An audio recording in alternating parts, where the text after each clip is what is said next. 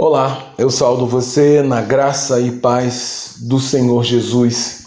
Eu sou o pastor Antônio Marcos, sou pastor da Igreja Batista em Pinheiral e hoje, pela misericórdia do Senhor, somente pela misericórdia do Senhor, eu quero compartilhar com você a palavra de Deus, na certeza de que essa palavra é capaz de renovar a sua fé, de transformar o medo em coragem e tornar você um verdadeiro soldado de Cristo. Para isso, eu quero refletir sobre a história de Gideão, hoje no tema O início da quarta batalha. No texto que se encontra em Juízes, capítulo 8, do verso 1 ao 4, que diz: Então os homens de Efraim lhe disseram: O que é isto que fizeste, que não nos chamaste quando foste pelejar contra os midianitas? E contenderam com ele fortemente. Deus vos deu à vossa mão os príncipes dos midianitas, Oreb e Zeber. Que mais pode eu fazer por vós? disse Gideão.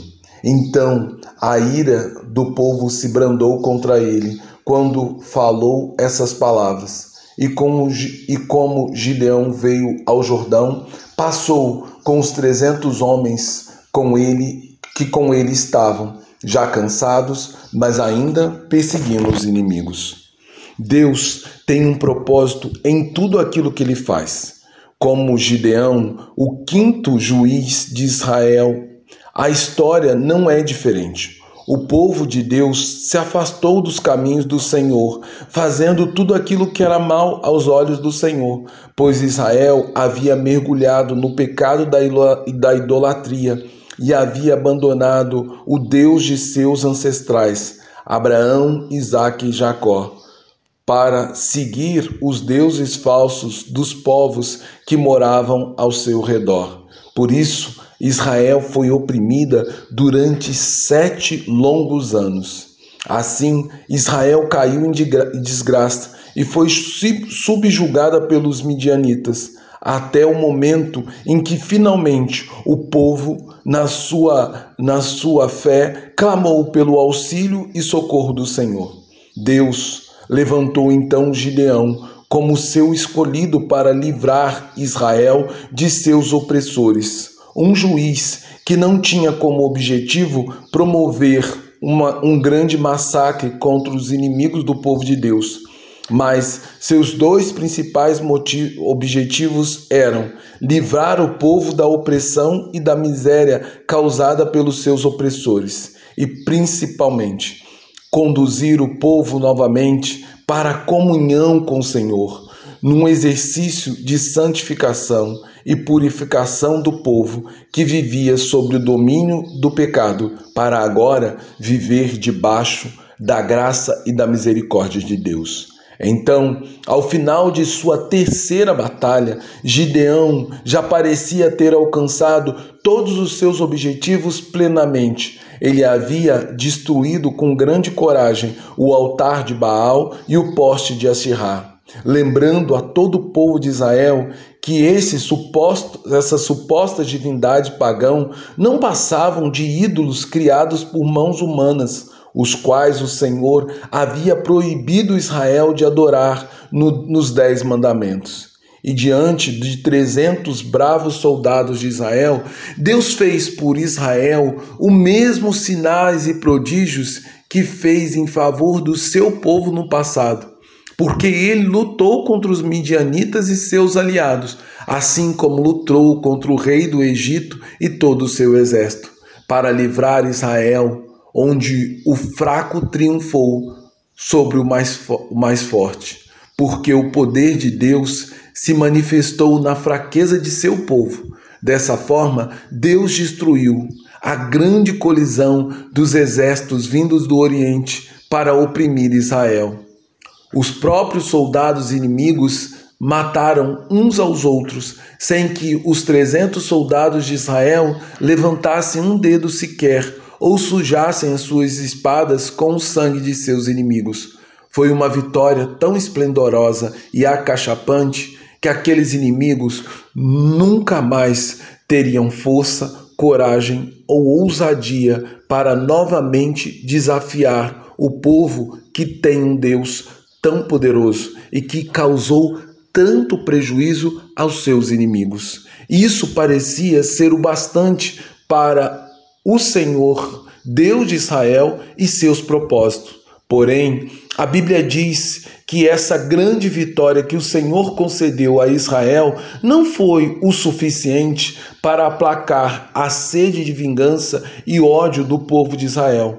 Os israelitas pressionaram Gideão e seu exército a continuar uma batalha que o Senhor já havia vencido para o seu povo e a eliminar totalmente os inimigos que o Senhor já havia derrotado. Gideão e os trezentos soldados escolhidos por Deus deram ouvido às palavras daqueles que não foram escolhidos por Deus para a terceira batalha, porque estes, porque o Senhor não achou nestes um coração cheio de fé e coragem necessário para que pudessem participar do exército de Deus.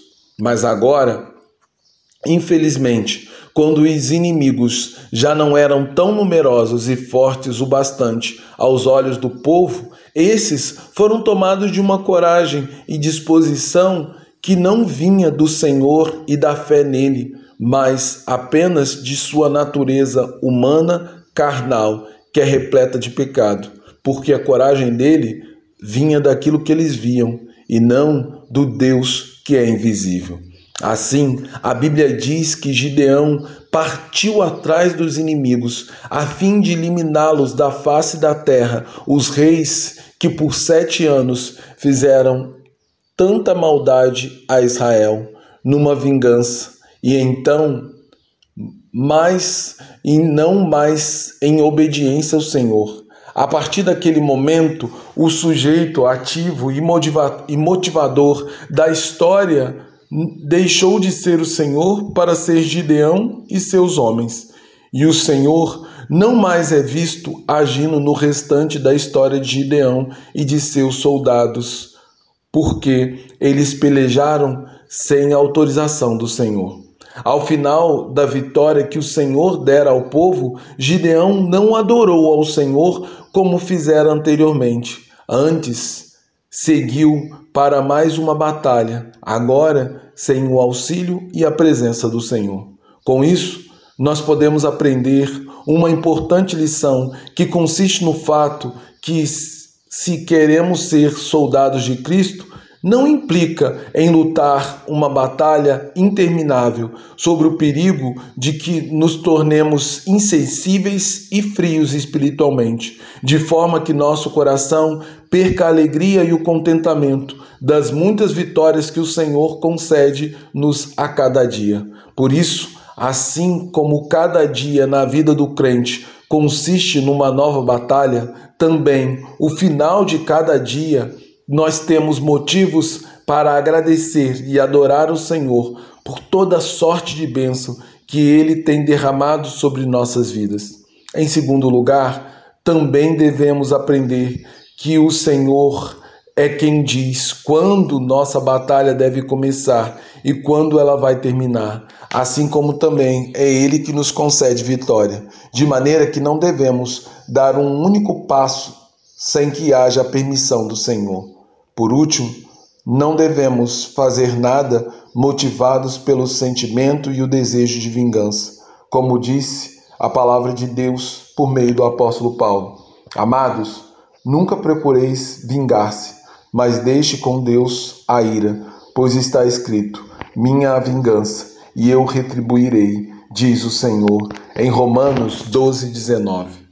Portanto, eu convido você a, como um bom soldado de Cristo e participante do exército de Deus, a abandonar todo desejo de vingança e colocar tudo nas mãos do Senhor, para que então, no tempo certo, nós possamos gozar da justiça e do favor divino para com nossas vidas. Convido você a ser obediente apenas à vontade do Senhor, não se sujeitando à pressão e ao anseio pecaminoso do mundo.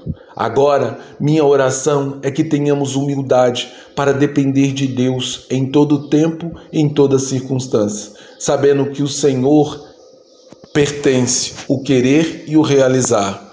Rogo também para que coisas como ódio e vingança sejam extirpados do nosso coração, em nome e por amor de Jesus Cristo.